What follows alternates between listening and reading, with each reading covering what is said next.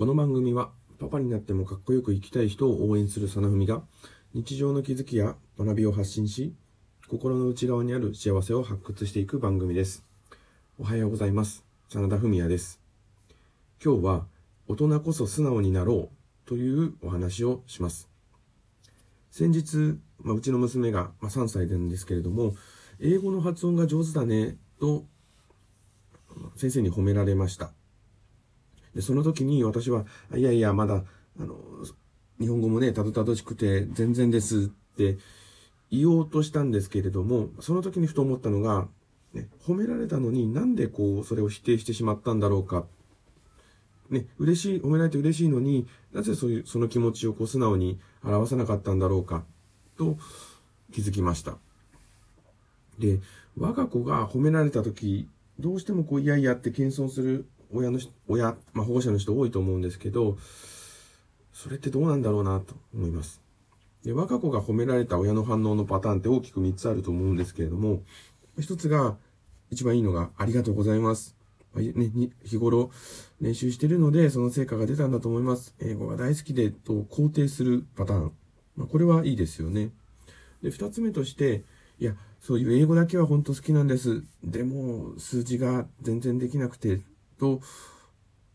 否定、認めつつも否定をするパターンっていうのが二つ目だと思います。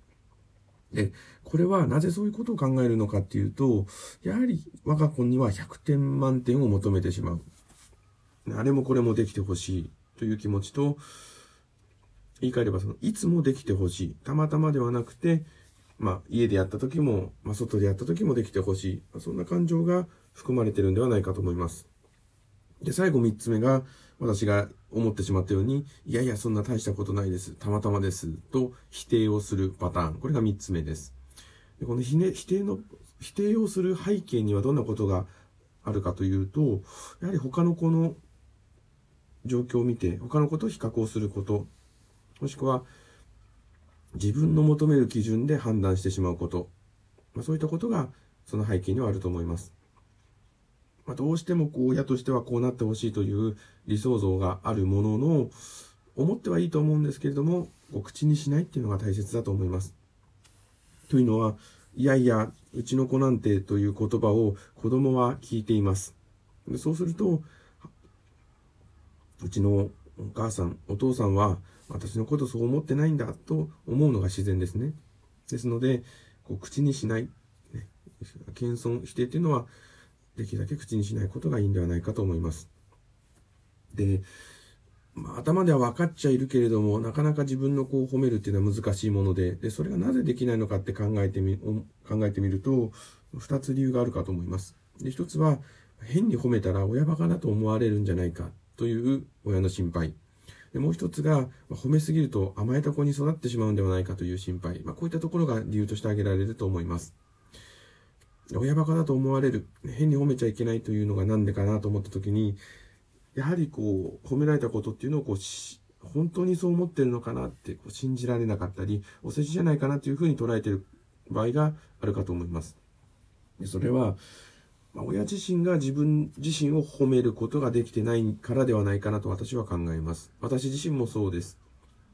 やはり自分のこと、自分自身のことを褒めるってなかなか難しいので、そういった自分を褒めることが難しいと、子供を褒めることも難しい。まあ、これは繋がってるんではないかなと思います。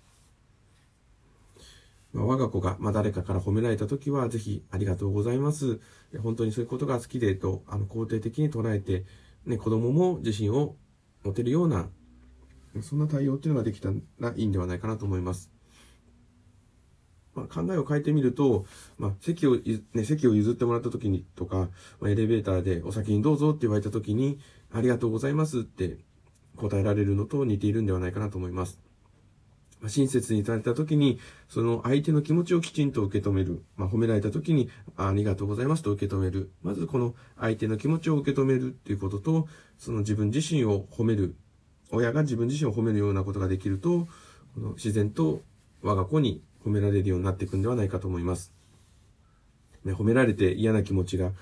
嫌な気持ちをする人はいないと思います。ね、大人になってから、大人になったからこそ、嬉しい気持ちを素直に表現してみてはいかがでしょうか。今日は、大人こそ素直になろうというお話をしました。放送を聞いて良かったなと思った方は、ぜひポチッといいねボタンを押してください。ではまた、次回の放送も聞いてください。ありがとうございました。